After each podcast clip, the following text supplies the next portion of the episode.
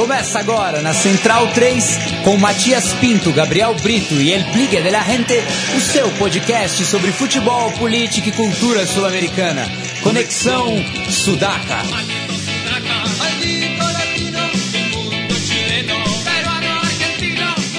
Buenas ouvintes da Central 3, está começando mais um Conexão Sudaca. Estamos brindando com vinho a chegada da Copa América e hoje temos um convidado especial, é o Igor Costoli, do site Invasões Bárbaras, que fará um especial é, musical da Copa América aqui conosco. Aliás, o, o, o site está completando nove anos, é, é isso mesmo, Igor? Boa noite, Matias. Boa noite a todos. Exatamente, num dia 12 de junho como esse, nove anos atrás, a gente entrou no ar pela primeira vez. Bem, eu te apresento aqui o nosso Gabriel Brito, guerrilheiro da informação. Boa noite a todos, Dali Central 3 e Dali Copa América. Ao lado do Gabri está o nosso Felipe Domingues, El Bigra de la Gente, que tem muito a falar sobre a Copa América, principalmente o plano tático das equipes, né? Fala Matias, é, boa noite, boa noite Gabriel, Leandro, é, todos aqui, o Léo, também o Victor, nosso convidado também, muito bacana, né? Acompanhado a seleção que ele fez da, da Copa Libertadores, muito bacana. E vamos falar bastante aí de música, de Copa América, também tivemos títulos aí pelo continente, né? O Deportivo Cali campeão colombiano, e o Penharol ganhando clausura, né? Forçando uma final da temporada contra o Nacional que vai ser bem bacana também. É, e ao lado do, do Bigra está o nosso Vitor Faria, aqui, o literato da, da, da Central 3. E também temos o, o nosso Leonardo Lepre Ferro, o capo da, da nossa barra aqui. Salve, salve pessoal. Aí tive um direito de admissão forçado aí na, na última edição do programa, mas aí estamos de volta aos, ao Paravalantia. Justiça é foda, né? Os caras pegam qualquer um aí. Não tem jeito. É, e vamos falar de Copa América, né? Começou ontem com, com a estreia da, da equipe anfitriã, o Chile, que venceu o Equador por 2 a 0 e o segundo gol, pelo menos, o Eduardo Vargas emulou o gol que ele tinha feito na final da Sul-Americana, inclusive contra o mesmo goleiro, né, Biglia? É verdade, contra o Alexander Domingues, né? E é, o jogo que, a meu ver, assim, é, para mim foi bem decepcionante, né? Tanto a, a, exibição do Chile quanto a do Equador. Eu até tinha feito um especial, eu colocava o Equador ali como uma quinta força. É, eu acho que o Equador tem uma seleção fisicamente muito forte, né? Um, um uma base também que já vem de, de um bom trabalho, já com o Reinaldo Rueda, sempre chegando em Copas do Mundo. E somado a isso, atacantes muito perigosos, né? Que ontem não foram muito bem. O Ener Valência e também o Miller Bolanhos, que acabou fazendo um, um pênalti bem duvidoso ali, que a gente não vai discutir fez mais. O pênalti. É, mas um, uma típica falta de atacante que não sabe marcar dentro da área ali, né? É, e, e quem me chamou a atenção foi o Monteiro também. É, o Jefferson né, Monteiro, que, que é muito bom jogador. Um, um ponteiro ali. É, ele acabou esquerda. ganhando a vaga porque o, o, o, Equador teve muitas lesões aí né, nessa preparação para a Copa América. Perdeu, perdeu o Antônio Valência, do, do Manchester United. Perdeu também o Angel Mena, que a gente elogiou bastante aqui na Libertadores, o ponteiro do Emelec. É, o homem de confiança do Quinteiros também. Homem de confiança do Quinteiros. Também o Jaime Ayoví, que joga no Godoy Cruz, da Argentina. Também acabou se lesionando. Ele entrou ali pela, pela ponta esquerda e foi muito bem, né? Quem não foi muito bem foi pelo outro lado o Fidel Martinez, jogador também ficou muito conhecido. O Neymar equatoriano. Naquele jogo contra o Atlético Mineiro, ele jogava pelo Tijuana.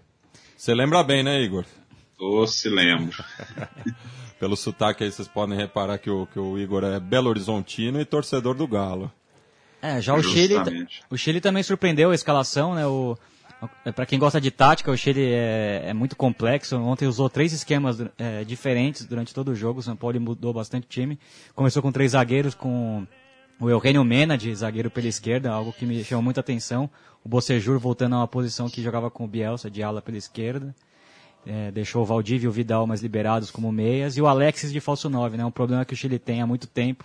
Falta de gols, falta de um centroavante de, de referência, né? O Pinilha, o Esteban É, Paredes o- acabaram... Os, os colocolinos falam que o São Paulo persegue o Paredes. É, eu também acho que o Paredes poderia ter mais chances, não sei como titular, mas não foi nem convocado tanto na Copa do Mundo como agora na É, Copa América. Pelo menos no grupo ele, tem, ele tinha futebol para estar mesmo, com certeza.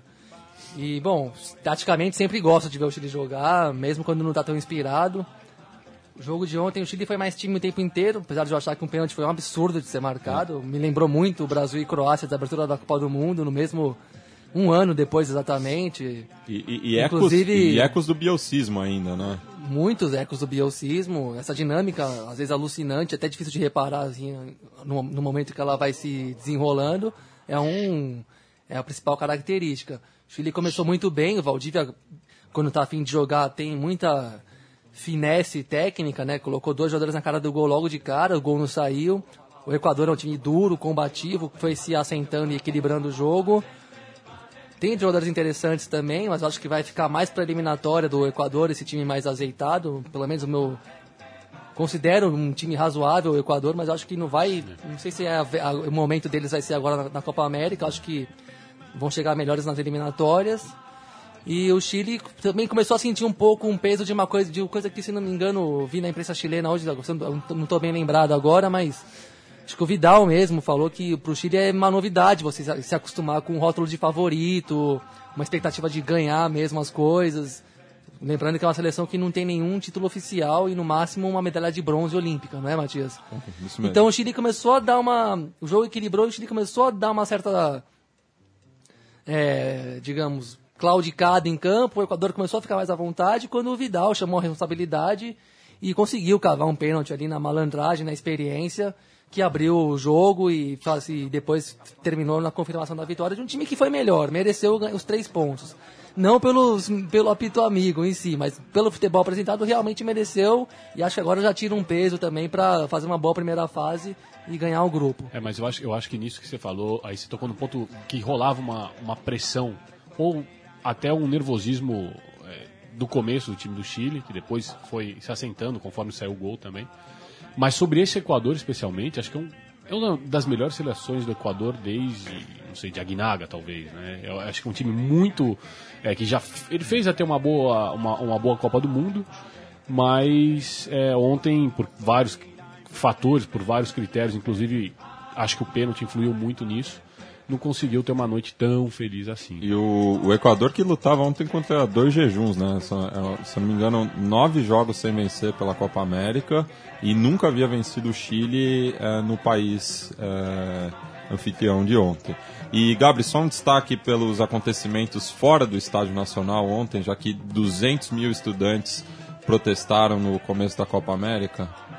E, bom, acho que é legal destacar algumas coisas que, né, hoje faz um ano que se abriu a Copa do Mundo do Brasil, né, uma coisa que todo mundo escutou falar na mídia hoje, com certeza. E, bom, algumas coisas fora de campo foram, além do pênalti, amigo, ah, teve outras semelhanças fora de campo também. Os protestos dos estudantes, é, que desde 2011, né, tem chacoalhado o país em prol de uma universidade realmente pública, né, já para informar o, o ouvinte, no, no Chile a educação é totalmente, digamos, privatizada, né, não no sentido, não só apenas, na, não só em termos de gestão, como o fato de as faculdades públicas serem pagas, na verdade, né, o que é uma aberração neoliberal, na minha opinião. E, bom, desde, faz quatro anos que o Chile tem muito protesto de estudantes, assim, massivos mesmo, de 100 mil, 150 mil, 200 mil, contra, por uma nova política, por uma reforma educacional que ataque esse caráter ele é de mercado da educação, né? E como se, e vira e mexe, acontece, acontece repressão dos carabineiros, que se parecem muito com a PM, com a PM que a gente conhece, por sinal. É, polêmicas com políticos, pressão. Da- Desde 2011 saíram lideranças políticas como a Camila Valerro, que virou deputada, inclusive, liderança estudantil desses O George. Jackson também. Ex- Exatamente. Então eles conseguiram se inserir um- na política, o que até lembra um pouco o Podemos na Espanha, né, que agora consegue entrar também na, na, na vida institucional. E hoje também, e, além disso, assim como aqui havia uma greve dos metroviários em São Paulo nas vésperas da Copa, que acabou justamente no dia da abertura, porque estava muito difícil encarar os poderes na ocasião, também tem uma, teve, tem uma greve das, de, de uma empresa específica que cuida da linha 1 do metrô de Santiago. É, os funcionários estão em greve há quatro dias e fizeram um, um- uma ação direta, vamos dizer assim, na linha 1, cortaram a eletricidade e, a- e as linhas de- pararam de funcionar durante a manhã de hoje. Inclusive o governo chileno respondeu ameaçando se utilizar da lei de segurança do interior do estado, né? Que não é uma lei que não é para ser confundida com a lei antiterrorismo promulgada pelo Pinochet, mas é uma lei que permite uma intervenção estatal, digamos, mais rigorosa, com caráter excepcional, quando existem greves, manifestações e piquetes que interrompem a vida cotidiana do país, né? É, e essa é a linha mais importante de Santiago, né? A linha 1, linha vermelha, só que não é a que está próxima do Estádio Nacional, que é a linha 4, que faz combinação com a linha 1 na estação Tobalaba.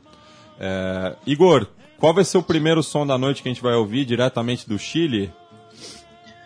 Então, eu pensei muito em trazer rock chileno, uma coisa que me agrada muito de lá.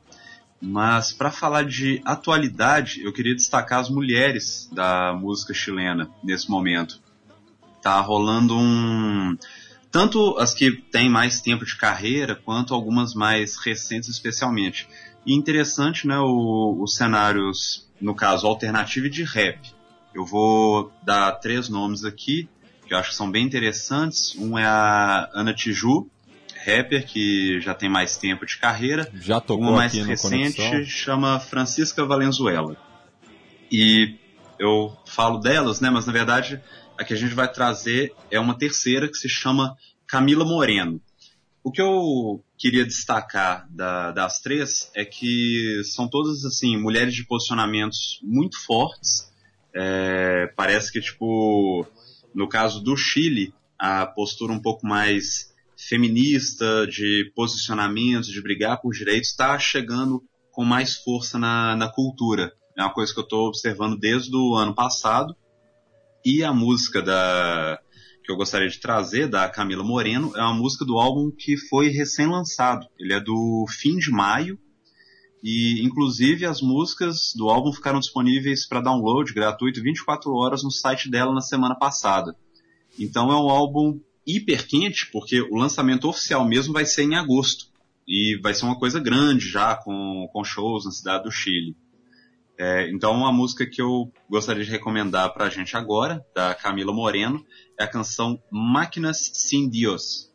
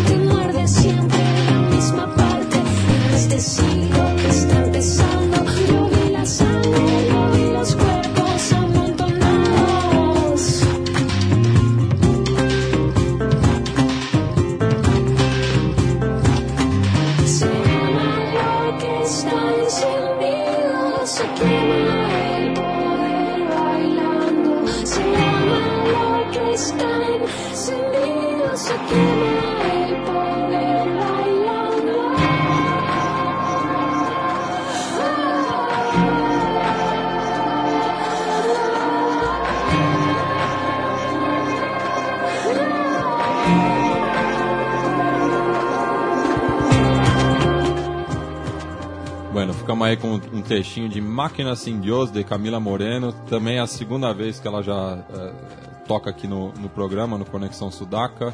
No passado, quando a gente trouxe o Fernando Rosa do El Mapa para Todos, eh, já havíamos ouvido a bela voz de Camila Moreno. E já que a Ana Tiju, a rapper chilena, foi citada, o- ela deu uma entrevista pro Eu Gráfico essa semana pedindo que a Copa América e a festa do futebol, ao qual ela disse gostar, não faça as pessoas se esquecerem das questões mais urgentes da vida e mais relevantes, vamos dizer assim, que o futebol.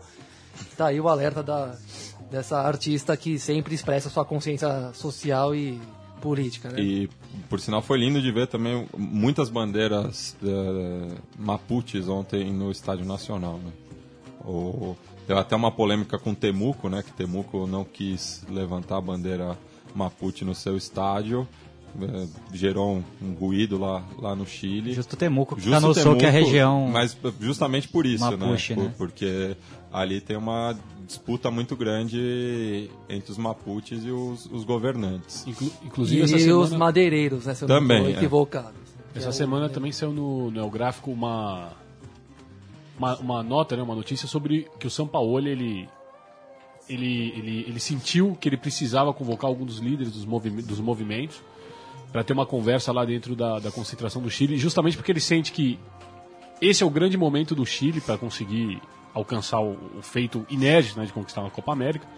Mas ele também ele acha que ele, ele compartilha do, do, do- do pensamento, do, do- da- das reivindicações dos estudantes, mas ele, ele convocou justamente para dizer, olha, a gente está de acordo com o que vocês estão pedindo, só que a gente acha que é extremamente válido, só que nesse momento, quando tiver o jogo da seleção, pelo menos para evitar ou para tentar o, o, o apoio interferir o menos possível é, num clima que poderia ser, ser contra a seleção para não transmitir isso para dentro do estádio, né?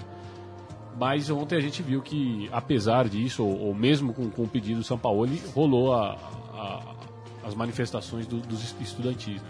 É, e, o- encerrando também a discussão, que, que freezer que estava o Estádio Nacional durante boa parte do, do jogo. Impressionante né? isso, né? Tava um clima muito de amistoso, assim, nem parecia um jogo de abertura de Copa, de Copa América.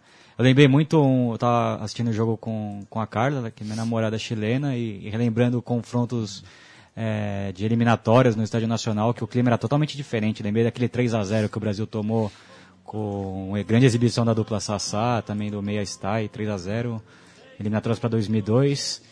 E o clima no estádio era pesadíssimo, com sinalizador por tudo que era. Você via que tinha muita torcida do Colo-Colo e da Laú, as barras mesmo, cada uma em um, em um, em um, em um setor do estádio nacional, é, alentando a Laroca como se fosse um, um jogo, como se, devi- como se fosse um jogo de domingo mesmo, um jogo do Colo-Colo da Laú. É, só para encerrar, falar um pouco desse assunto, né? É, a questão do, do, do preço dos ingressos, assim como tem sido recorrente no Brasil e foi na Copa do Mundo uma marca, os preços dos ingressos foram assunto lá por conta do, do valor mesmo elevado na opinião da na opini, para a opinião pública, acima da média. O, o Leandro aqui que faz a mesa para a gente iria para o Chile, chegou a comprar ingressos para os Jogos do Brasil, a viagem acabou não, dando- não dando certo. Aliás, e ainda ele tem foi ingresso para Brasil e Peru e Brasil e Venezuela. Alô, vocês, alô, Sudacas, tem um ingresso para cada jogo. É, Brasil e Colômbia, Brasil e Peru, Brasil e. Não, Brasil e Colômbia já, já vendeu. Ainda, Ainda não, ainda não está confirmado. Ah, tá. Um, um para cada jogo do Brasil. Se quiser, procure um dos Sudacas, eles me procuram e eu falo com vocês. É isso aí. Então, e o, o Leandro foi na Copa América de 2011 na Argentina, onde o Brasil jogou bastante vezes em Córdoba, e disse que o ingresso equivalia a 60 reais. Nessa vez era 200 reais. Então, por aí você já, a gente já pode ter um, uma noção do de como todo mundo no- tá, tem aproveitado esses eventos para dar uma explorada no preço das entradas, e isso realmente virou um assunto na mídia chilena e pa- aparentemente refletiu no tipo de público que entrou no estádio nacional ontem, né? E o nosso convidado tem uma pergunta? Manda aí, Igor. É, no. Eu ontem, durante o, o jogo do Chile, eu estava justamente gravando o Invasões, então só pude ver um, um pouco do final, da repercussão. Eu queria perguntar para quem assistiu se vocês tiveram impressão, e me ocorreu justamente agora que a gente entrou na, na questão da torcida, se não bateu tanto no time quanto para a torcida, literalmente esse peso de ser favorito. São, tipo assim, é uma seleção, é uma geração chilena muito boa em anos, né? Até não queria usar essa malfadada expressão geração, né? Mas é um time ótima Chile muito geração forte em anos com esse, vamos dizer assim, com esse benefício, com essa sorte realmente de jogar em casa, que favorece muito. Será que não bateu no público também essa pressão? É, até o, o Salas, essa semana, num programa de televisão argentina, ele, ele disse que essa é a melhor geração, né? Como você mesmo disse, ele disse que essa é a melhor geração chilena e que ele, assim, obviamente ele, ele não quis jogar uma responsabilidade, um pouco mais de peso nessa responsabilidade, mas talvez seja mesmo, né? Porque a gente viu outros, gra- outros grandes times do Chile, mas até o, o Biglia aqui ele pode escorrer com mais propriedade, mas eu acho que, que é, um, do- é um time mais equilibrado em todas as linhas, praticamente, né? É, é, eu acho que aquele time do Chile, a gente lembrou do, do Salas do Zamorano, que voltou ao Mundial em 98. Era um time que dependia mais da, da figura dos dois atacantes, não era um, um time coletivamente tão forte quanto esse. E esse time do Chile, acho que é a questão do ciclo, né? São oito anos de trabalho, de trabalho sério no Chile, né? Desde que saiu o uruguaio é, Nelson Acosta, é, o Chile fez uma eliminatória, é, uma Copa América horrorosa em 2007, né? Tomou até uma goleada do Brasil. E também teve muito problema extracampo, Valdívia, o, o Bocejur e o Garay- Gary Medel eh, foram até suspensos, ficaram alguns jogos punidos pela Federação Chilena. Aí chegou o Bielsa e, e até hoje o time joga da mesma maneira. O São Paulo acabou eh, mantendo essa filosofia. Eh, entre esses dois trabalhos teve o do Cláudio Borg, também argentino, na eliminatórias, que começou muito mal. Ele tentou mudar alguns paradigmas ali do, ele gosta de um, de um jeito de jogar diferente, um pouco, ter um pouco mais a bola, ser menos vertical. O São Paulo já recuperou isso e também introduziu uma base do time da, da Universidade do Chile, que foi campeã da Sul-Americana. Né? Ontem começou o jogo com é, vários jogadores daquelas, daquele time, né? o, o Eugênio Mena, o Marcelo Dias, é, quem mais fazia parte daquele time? Me lembra aí, Matias. O, o centroavante, né? o Eduardo Vargas. Então é, é uma mistura daquele time do, do Bielsa com, as, com, as, com o time, da, com a time São da Laú. Paulo, né? Então realmente é um time muito forte. Eles mesmos sabem que é, é uma chance única, né? O próprio Valdívia, que nós sabemos aqui no Palmeiras, é um jogador que tem essa dificuldade de entender um pouco a importância do jogo. Eu acho que ele está um pouco mais focado nessa Copa América, né? Até por isso o São Paulo deu novamente uma chance para ele, começando como titular. E eu acho que também o Alexis Sanches fez uma temporada brilhante pelo Arsenal, levou o time nas costas até onde deu. O Vidal, que na Copa do Mundo chegou um pouco baleado, fisicamente está muito inteiro, ontem liderou o time. E tem outras boas figuras, né, como o Charles Arangues, o Marcelo Dias, que também salvou o Hamburgo do rebaixamento no, no último minuto praticamente, com um golaço de falta. É um jogador muito, muito inteligente. E também o Maurício Isla, que é um jogador que também está muito tempo na Europa. Tem, acho que o Chile tem uma excelente, uma excelente seleção. Né? E o Cláudio Bravo também, campeão da, da Champions com o, e espanhol. Sem com, ter jogado, né? Sem ter jogado, mas o cara espanhol ele que jogou, né? O, É. o É, Henri- porque- Luiz Henrique fez isso, essa... Promovia, ele, ele, ele alternava né, nas competições. É, o, o Chile que nunca tinha tido um campeão da, da malfadada Copa dos Campeões, Liga dos Campeões da Europa. É, falando agora do jogo que está para começar no estádio é, Salsalito, em Vinha del Mar, é, o mesmo estádio que viu o começo do bicampeonato do Brasil em 1962, só que está reformado agora, né?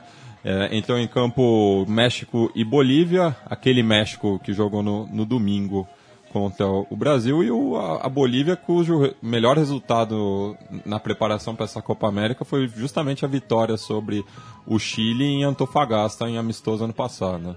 É, uma Bolívia com um time muito envelhecido, né? É, tem um problema de, de revelar jogadores, a Bolívia, tanto que temos dois argentinos aí começando.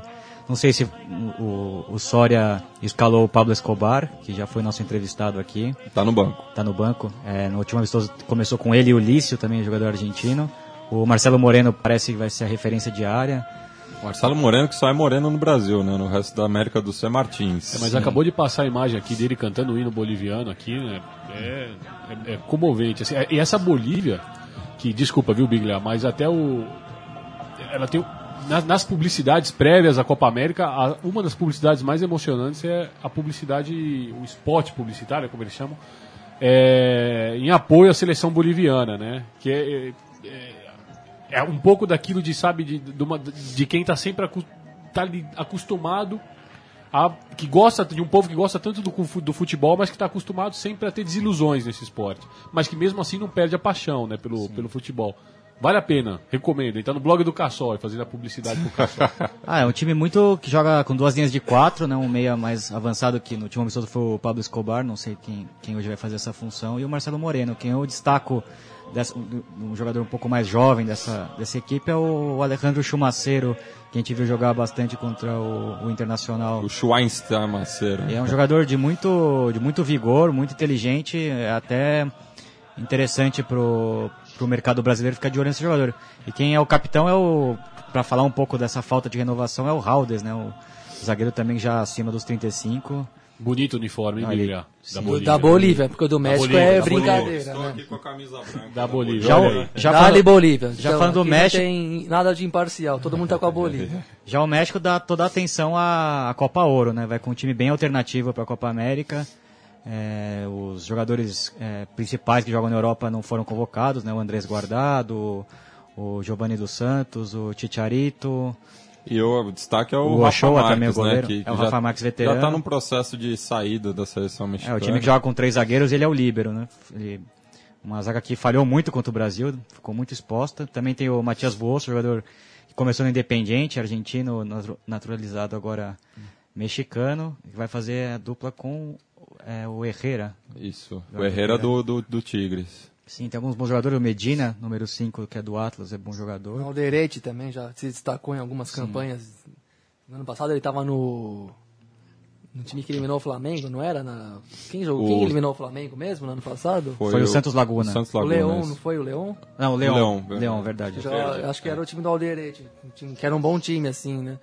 Mas o, continuou esse papel ambíguo do México na Copa América, né? De vem, mas nem sempre com o melhor time possível. E fica cá naquela zona. Vem, mas não vem, né? É a mesma, a mesma coisa nas, na É me- a- Libertadores. a mesma- É, mesma A postura. mesma hesitação da Libertadores, né? Não vai nem racha. É, no, no, no fim não agrega a nada a competição sul-americana. Ô Igor, o que a gente vai ouvir da Bolívia agora? Então, da Bolívia eu tô trazendo uma banda de rock. A banda se chama Atarro. E uma coisa interessante, a banda ela faz rock, mas ela faz muitas misturas com coisas tradicionais de lá, em especial a morenada, que é uma dança que mistura origens negras e andinas por lá. E a música que a gente vai trazer é do último disco deles, que até já tem um, um pouco de tempo, é de 2011, mas uma versão mais recente, de um festival que eles participaram, uma versão acústica. Nós vamos ouvir Tierra de Locos. Só na caixa. Los niños quieren jugar y les hacemos cantar el himno nacional. Las niñas quieren corretear, las ponen de igual y poleras a marchar. Los viejos piden abrazos y solo se acuerdan de ellos una vez al año. Las viejas piden atención y les dan un par de bonos y nada de amor. Los niños quieren jugar, los viejos piden abrazos, las viejas piden amor, las niñas reclaman por su libertad. Tierra de locos, país de tontos, ricos son pocos, pobres son más. Todo a unos pocos, nada a los demás.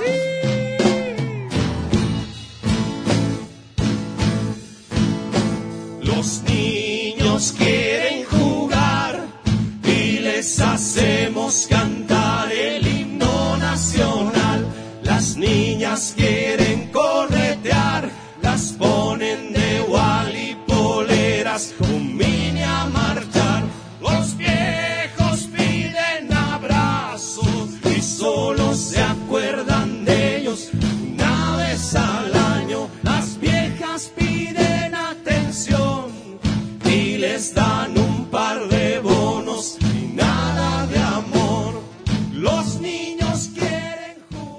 Los Niños querem rugar, diz aí o, o Atarro em Tierra de Loucos.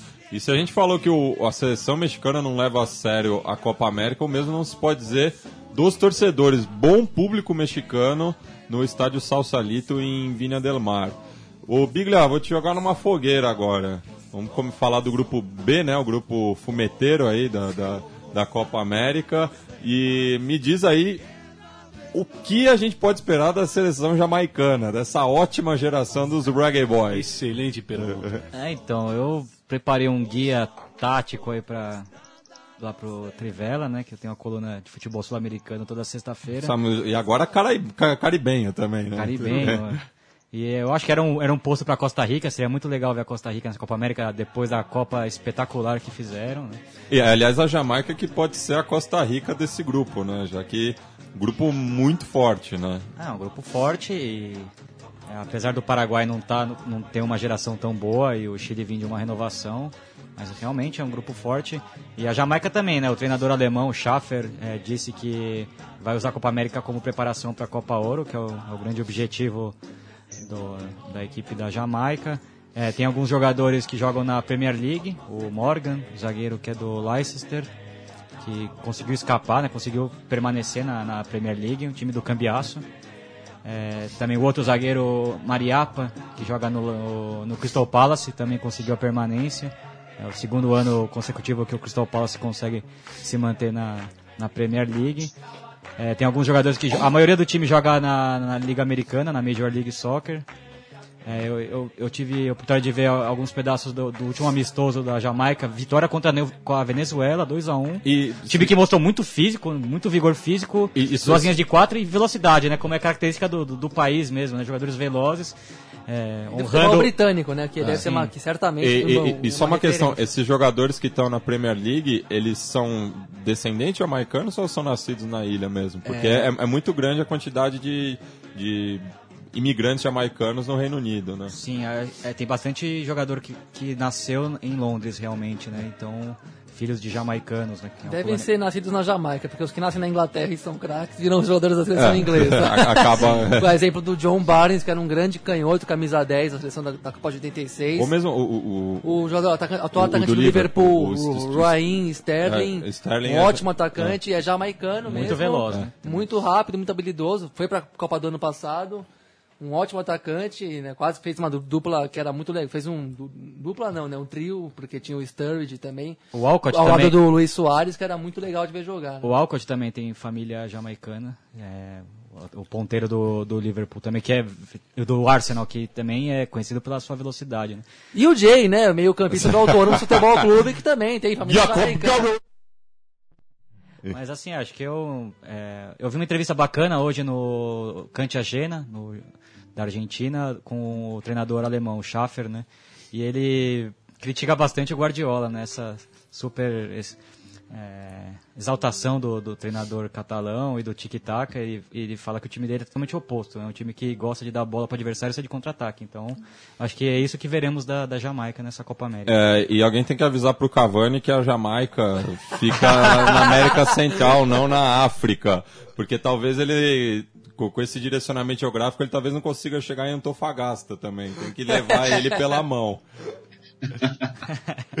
É, e, isso, o que, e é o Cavani que é o principal nome do, do ataque uruguaio, né? Ele está cercado de jogadores muito jovens. É, né? ele vai ter a companhia do Diego Roland, que vem jogando muito bem nos amistosos, me chama muita atenção. Excelente jogador, joga no Bordeaux da França. que ao lado do Carlos Sanches são as grandes novidades no Sim. 11 titular em relação ao time que veio a Copa do Mundo ano Carlos passado. Sanches, que vem afiadíssimo, o melhor jogador do River Plate e tá na minha seleção da, da Copa Libertadores até aqui, meia muito bom. Na minha também. Cogitado pelo Corinthians, eu vi até. Cogitado é brincadeira, né? Até parece que nessa, nessa crise financeira vai contratar o Sanches, que é um dos melhores jogadores da Copa Libertadores. Mas falaram e- Carlos Sanches e Teófilo, né? Só que o do. Sanches. né, Vitor? A questão do Sanches não é de agora, né? O Sanches no- já no ano passado, no título do River Plate na Sul-Americana, já vinha jogando, já vinha comendo a bola. É um jogador que realmente ele atingiu, a- parece que ele atingiu a- a- o auge futebolístico dele tarde, porque ele, ele, tinha, ele teve boas passagens pelo Godoy Cruz, jogou, jogou no River razoavelmente até E a segunda divisão ainda ele jogou, né? isso, depois ele foi, ele foi pro futebol mexicano e aí o River trouxe ele de volta. Ele foi emprestado, trouxe ele de volta e agora, nessa segunda passagem dele pelo River, ele tá demonstrando um futebol que é. é- que coloca ele entre os cinco melhores da, da América do Sul É, tranquilamente. E, nas- e na- teve um amistoso com o Chile em Santiago, um partidaço do Uruguai, onde o meu campo é, foi composto pelo Carlos Sanches, jogou muito bem aquele jogo, e o Diego Roland, que foi grande nome da, da partida, jogando aberto pela direita, né? O Tabares tinha é, testado o 4-1-4-1 com o Arevalo só o Arevalo Rios como volante central, já que o Russo Pérez já está na decadência física e não foi nem convocado. Aí uma linha de quatro com o Ceboja, o Ceboja Rodrigues, que teve uma passagem muito curta aqui pelo Grêmio. Lodeiro, Lodeiro. Carlos Sanches e Vendeu Roland. mais anel de cebola do que jogou. Sim, mas é um jogador que na seleção mostra sempre muita garra, muito inteligente, né? Como a maioria dos jogadores uruguaios. E agora parece que tem uma lesão importante do zagueiro Não, José Maria Mar... é, O Tabares confirmou ele hoje confirmou, na vai conferência então, de, de, é um de imprensa. importante José Maria Jiménez. Junto com o Godin, dupla que tem já entrosamento do, do Atlético, Atlético de Madrid, Madrid. que jogou a Copa do Mundo, né? O Lugano se machucou e o, o Jiménez foi muito bem no, É uma ótima dupla no Atlético de Madrid. Inclusive, ele chegou a jogar no lugar do Miranda algumas vezes e sempre dando conta do recado. Zagueiro que certamente vai formar essa dupla com o Godin por um bom tempo aí. Acho que a gente chega, acho que dupla para a próxima Copa mesmo. Dá para cravar isso. E bom, vou fazer aqui a mesmo levantar a mesma bandeira que eu levantei no blog da Central 3, né? Já que a quadrilha da FIFA foi em cana, caiu, é tempo ainda de anistiar Luizito Soares e acabar com essa suspensão absurda aí que tira o jogador uruguaio não só da Copa América, como pelo menos de uma boa parte do comecinho das eliminatórias do primeiro turno. Uma punição que a gente não vai discutir aqui no programa, que a gente tem outros assuntos, mas que é totalmente desproporcional diante do ato em si e diante da moral que as pessoas que o puniram têm para fazer, né? Pra lembra lembrando que foi tudo muito obscuro e a portas fechadas, pior até do que os procedimentos do que a gente está acostumado a ver no futebol brasileiro e seu famigerado STJD, né? Então vamos Parte da quadrilha, né, Gabi? Tem que tá, é, que são as sucursais nas, é, em- com ramificações sucursais locais de, de, de todo esse de todo esse mesmo corpo de direção do futebol dessa mesma quadrilha, com certeza. Tanto até que o procurador o Paulo Schmidt do SJD começou a ser investigado porque teria recebido e até revendido ingressos da Copa do Mundo. Enfim, é um jogo de privilégios e promiscuidade muito muito revoltante e o mínimo que eles poderiam fazer é liberar o Soares pra jogar essa porra aí, nem que seja de última hora. E os índios do Uruguai torcem que o Uruguai chegue pelo menos na semi, que daí a, a, a punição cai para seis jogos, ele só vai perder duas rodadas da- das eliminatórias. É, Igor, o que a gente vai ouvir do Paisito aí? Não, não tem reggae no Uruguai? Tem, tem, tem reggae no Uruguai, você até tinha me feito esse desafio mais cedo, mas eu resolvi escolher algo um pouquinho mais inesperado. A gente vai de Uruguai com uma versão de Tom Jobim. É, tem um uruguaio que a gente gosta muito no programa, o nome dele é Max Capote, e é um sujeito cujo, cujos trabalhos são aquelas músicas que você escuta e sente que o cara tá se divertindo muito. É um cara que nas canções, nas versões que ele faz, em algumas das letras, ele tanto na voz também meio canastronas, ele guarda um pouco de galhofa. Não que seja o caso dessa versão, ele faz a versão a sério, e a parte engraçada é isso, é ele fazer a versão a sério para a música que nós vamos ouvir agora, que é Desafinado. Então, som na caixa aí para Max Capote.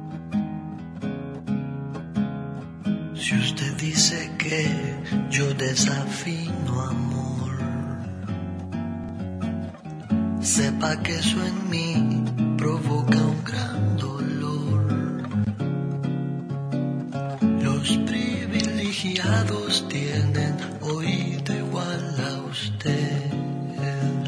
Yo poseo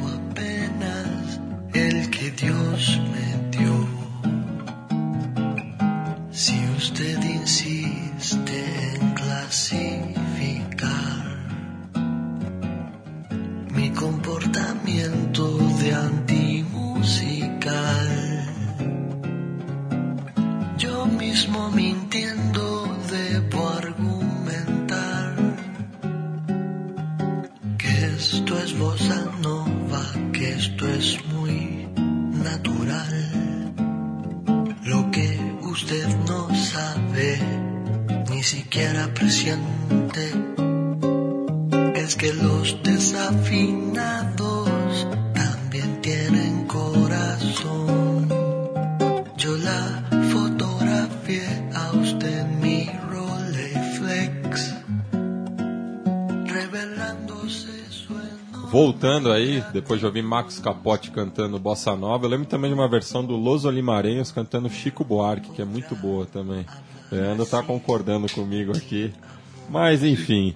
É, Só fazer uma, só fazer um adendo, né? Que eu falei, a, a composição conhece, é do Tom Jobim e do Newton Mendonça. Desafinado ficou famosa, é na voz do João Gilberto. João Gilberto. Isso mesmo. E agora vamos falar de Argentina e Paraguai, o reencontro de Ramon Dias com a seleção argentina, né? Ele que com a camisa albiceleste jogou 22 jogos, fez 10 gols e participou das Copas do Mundo, da Copa do Mundo de 82 e do Mundial Sub-20 de 1979. É, onde ele ficou famoso, né, com a final decidindo junto com o Maradona, né? Depois o virou desafeto do Maradona e o maior técnico mais vitorioso da história do River Plate. É uma passagem esquisita dele, né? A escolha esquisita para ele assumir o, o Paraguai, até é um, é um choque de ideologia, né? O Ramon Dias gosta de um futebol um pouco mais ofensivo, o Paraguai historicamente é um time mais combativo. E... Combativo é um eufemismo, né? Mas o Paraguai vai com um esquema bem. Ele respeitou muito a, a- a identidade paraguaia, vai com o meio campo bem povoado e só o Rock Santa Cruz na frente, né? O, tem o meio campo com o Victor Cáceres do Flamengo como primeiro volante, tem o Nestor Ortigosa, que é do jogador que chega muito junto, como a gente bem conhece do São Lourenço. E é né, do futebol argentino, Sim. né? É, então, so- até sobre isso, né, Bigra? Ele foi duramente criticado essa semana, as semanas prévias da Copa América, pelo Tilaver, É, que não é novidade. que não é novidade, que, que também é, de- é desafeto de, de meio mundo e o outro meio mundo que não é desafeto é porque não conhecem ele, né? Porque se conhecesse, provavelmente seria desafeto também.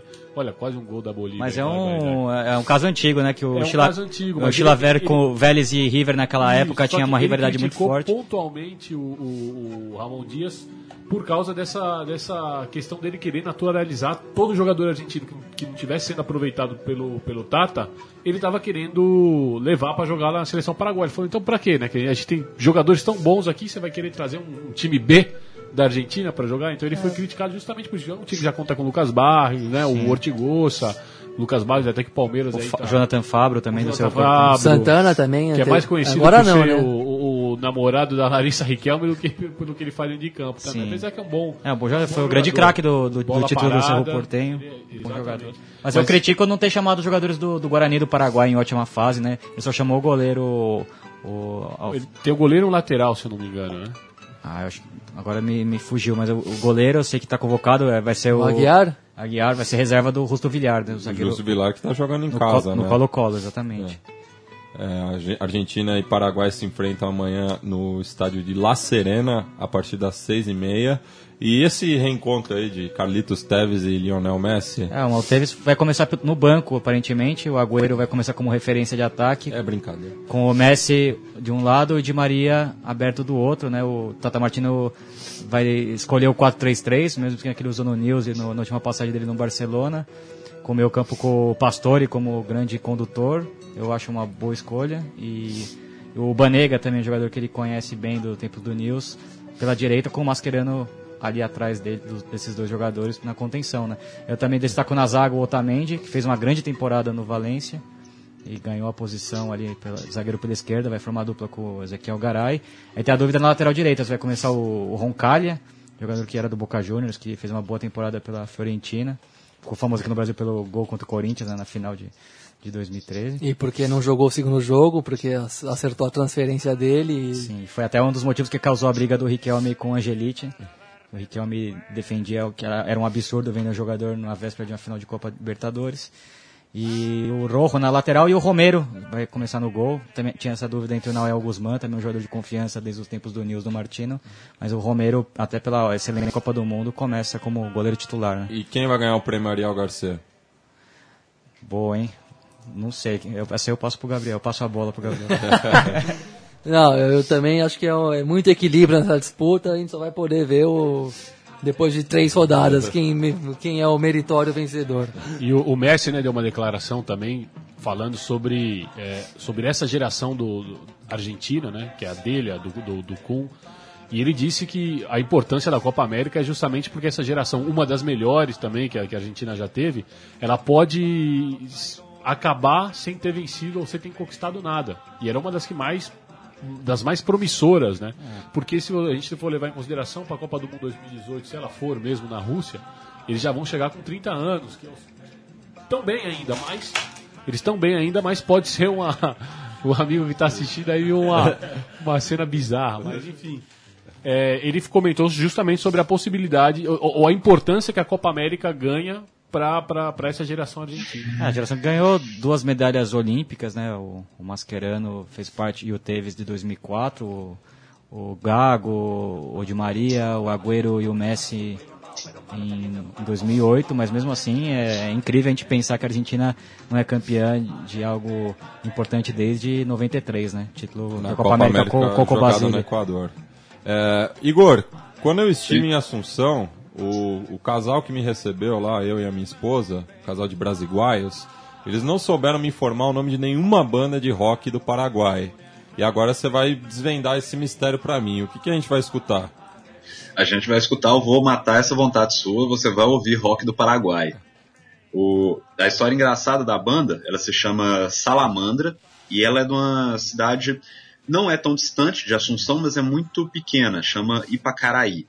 Ah, recuerdos de interessante- Pacaraí. Lendária aí pra caralho. Você falou a palavra mágica.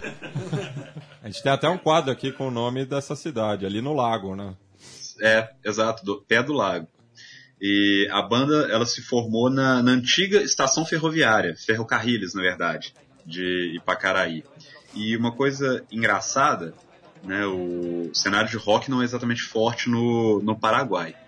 E uma coisa que projeta mais a banda foi em 2006, lá no Paraguai, é até um eufemismo dizer que a pirataria é meio socialmente tolerada, né? né? Em 2006 saiu um DVD com a recompilação de muitos do, de bandas pequenas de rock de muitos lugares. E uma das músicas da Salamandra foi incluída. E isso foi uma das poucas coisas que fez a banda ter um pouco mais de projeção na capital. Foi até um momento assim que ela deu um pequeno salto. A, a música da Salamandra que a gente vai ouvir agora é do último disco deles, que é de 2013, se chama Vamos de Gira, e a canção se chama El Avión. Oiemos, então.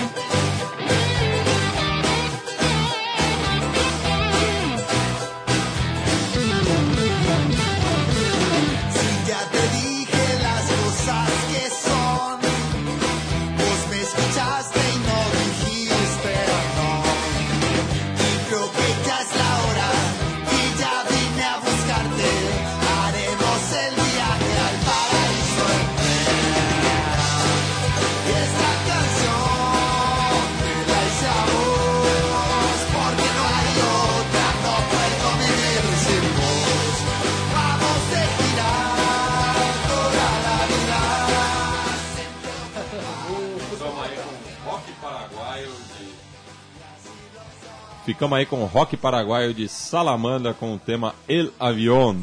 Pegamos o avião, agora vamos falar de Colômbia e Venezuela. Biglia? Bom, ah, Colômbia com a seleção é, geração de ouro também, né? Falamos da, da geração chilena, mas você olha o meio campo que vai começar a Copa América é de encher os olhos, né? Aberto na direita o Juan Guillermo Quadrado, excelente jogador, ponteiro direito, driblador.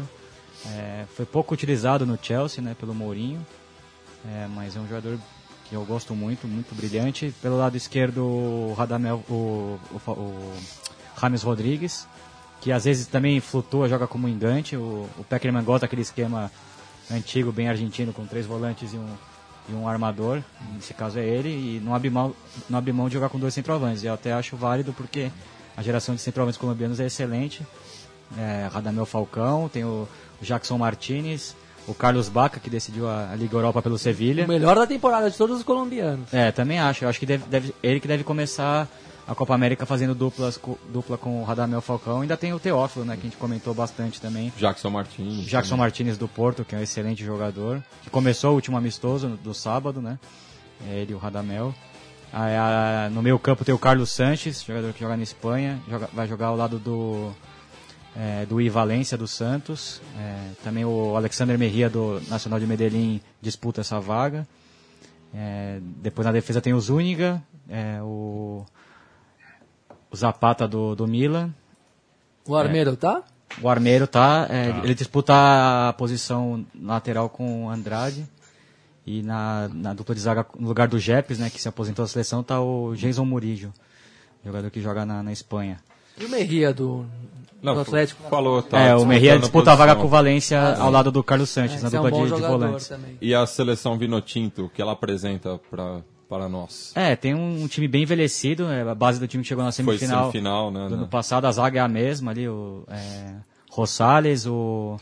Vizcarrondo, a, More, a Morebieta, né, que jogou no Atlético de Bilbao, né, que ele é de família basca, e o Gabriel Sichero, lateral esquerdo.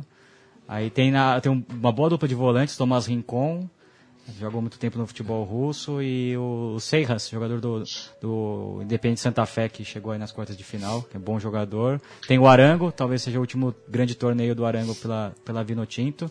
O centroavante é o Salomão Rond- Rondon, Interminável também. que fez a dupla de ataque com o, com o Hulk, É, o Zenit campeão. Não é aquele mesmo Rondon que jogou no São Paulo. Não, não, é um outro mais jovem que foi, fez 15 gols, se não me engano, na temporada russa, foi campeão com o Hulk ao comando do Vilas Boas na, na Rússia. E bom, tem um bom, tem o Alejandro Guerra também, jogador do Nacional de Medellín, que nós vimos na Libertadores, que também é outro bom jogador. É, tem uma seleção interessante, né? Um time que é, aposta muito no contra-ataque, mas tem bastante qualidade também, pode surpreender. Biglia, perdão, só. E o Maestrico? É o Maestrico Gonçalves, é verdade, que é o grande pensador do meu campo, que foi campeão com o Tátira. É um jogador já veterano, passou pelo River Plate, né? Com o Ramon Dias, e é um, é um bom jogador. Bom jogador, né? E Colômbia e Venezuela se enfrentam domingo às quatro da tarde no estádio El Teniente em Rancagua, que também foi sede do Mundial de 62. E Igor, o que a gente vai ouvir aí direto do norte do continente? Então, a gente vai com Venezuela. Né, Eu estava até esperando ter um álbum super novo de uma banda colombiana Bomba Estéreo. Ele saiu semana passada, ficou meio em cima para trazer. Mas eu vou trazer o Ulisses Radiz, que é da Venezuela, que também está com um álbum que é de maio. O Radiz é um sujeito aí frequentador relativamente constante de Grêmio Latino.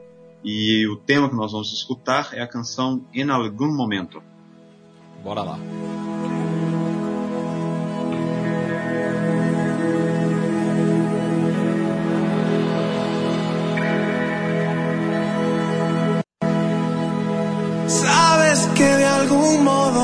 Yo siempre corro, yo siempre corro.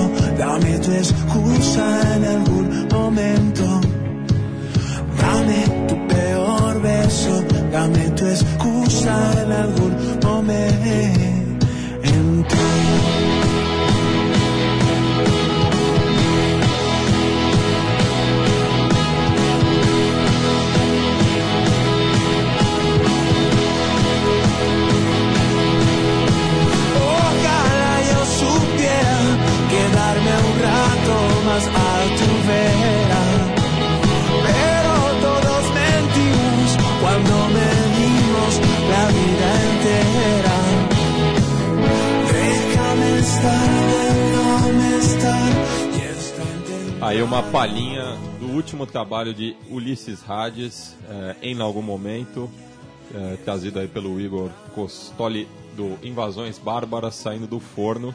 Eh, vamos falar agora rapidamente da seleção peruana, adversária do Brasil, nesse domingo, às seis e meia, na, na telinha. É, apenas o terceiro jogo do, do Tigre Gareca. Ídolo do Leandro. E ele, ele decidiu manter o mesmo esquema é, desde os tempos de Vélez e também pela curta, curta e desastrada passada, passagem pelo Palmeiras, 4-2-3-1. Eu destaco a dupla de volantes, o Bajon e o Carlos Lobaton, já veterano. Dupla do, Esse Sporting, menino. dupla do Sporting Cristal, é, que jogaram muito bem contra o Racing na, na Libertadores. Tem um entrosamento já do clube. É, a linha de armadores tem o João Sanches, jogador muito promissor, que acabou caindo um pouco na carreira. É, e agora está jogando na Universidade San Martín de Porres e o, o nosso amigo Ricardo Fernandes elogiou muito ele e jogou muito bem no amistoso contra o México. Ali, aliás, deixou uma boa impressão o, o Peru naquela ocasião, um time que até mostrou um toque de bola envolvente. Eu gostei também da- do posicionamento do Farfan, saindo da ponta direita, jogando mais como segundo atacante ao lado do Guerreiro.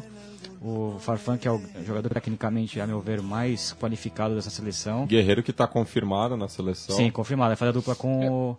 É o, o Farfan joga centralizado na linha de três, mas muitas vezes faz o segundo atacante. É, porque até nesse, no gol contra o México, na verdade, quem cria a jogada é o Guerreiro e o Farfã define, né? Sim, no- dentro eles têm um entrosamento que eu- depois de uma reportagem, eles começaram juntos e- no Aliança Lima e foram revelados na mesma geração, né? Eles são do ano de 84, os dois. É o Guerreiro que nunca jogou profissionalmente pelo Sim. clube, né? Mas é interessante que é uma tem mu- muita amizade fora de campo também, é uma dupla bem interessante, né? E ainda tem o- o- no banco alguns bons jogadores, o, Juan Loco Vargas também que joga na Fiorentina e o Andrés Carrillo do que fez boas partidas também pelo Sporting Cristal. Então acho que o, o México, o Peru tem uma- um problema de geração também, falta de, de revelação de jogadores, mas e a liga também um pouco enfraquecida. Mas pode sim fazer um surpreender, quem sabe fazer um grande papel, mas saindo da, como quarta, quarta ou terceira força nesse grupo.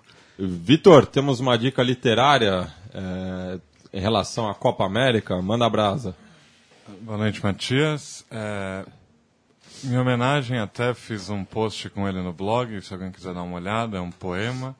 Mas minha dica é um livro de contos do Pedro Lemebel, falecido esse ano. Então, aos fãs do Sudaca quiserem conferir, Louco Afã é uma excelente dica. É possível achá-lo só em espanhol Ele é chileno, né? chileno, E então bem em homenagem à Copa América.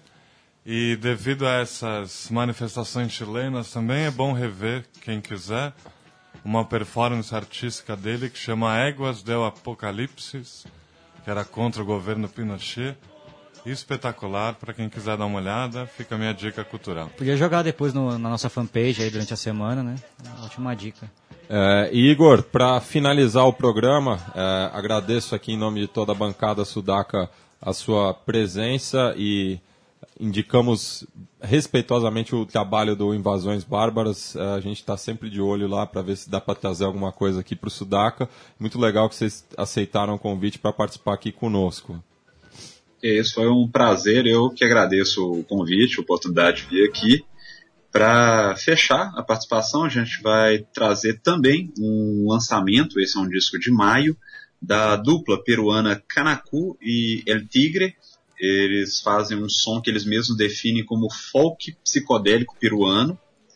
E tem uma, né, obviamente, uma coisa que se define dessa forma, tem uma, uma levada alternativa, eles têm ali um, um caminho com, em alguns momentos, uma sonoridade lembra muito um Beirute, e esse último álbum se chama Quema, Quema, Quema, e a canção que nós vamos ouvir se chama Bubuchelas. Então você pode conferir aí todos os lançamentos, não só do, da, da nossa Pachamama aqui, mas de todas as partes do mundo. Invasões Bárbaras está de olho em todos os continentes, não só é, no- no- nos países mais centrais. Entra lá no invasõesbárbaras.com.br, sem os devidos acentos, que o trabalho está bem bacana. Então vamos aí com Canacu e El Tigre, para emoção de Leandro e a mim. Olha, E a- olha, Matias, gente- se o Leandro não existisse, a gente ia ter que inventá-lo, viu, velho? Porque cara tá- é, é- é uma figura.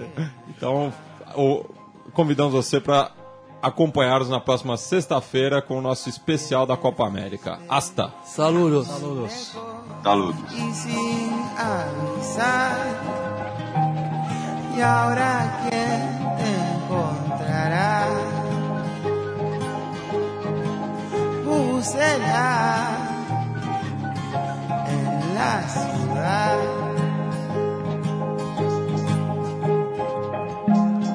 Veinte años.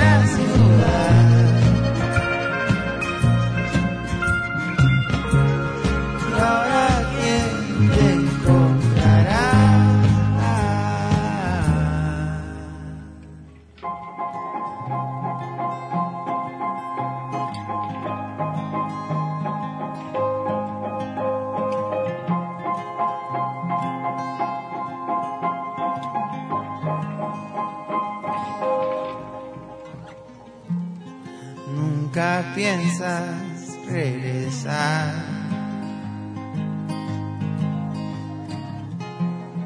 A esta casa donde al ver tus fantasmas, avinagra tus heridas.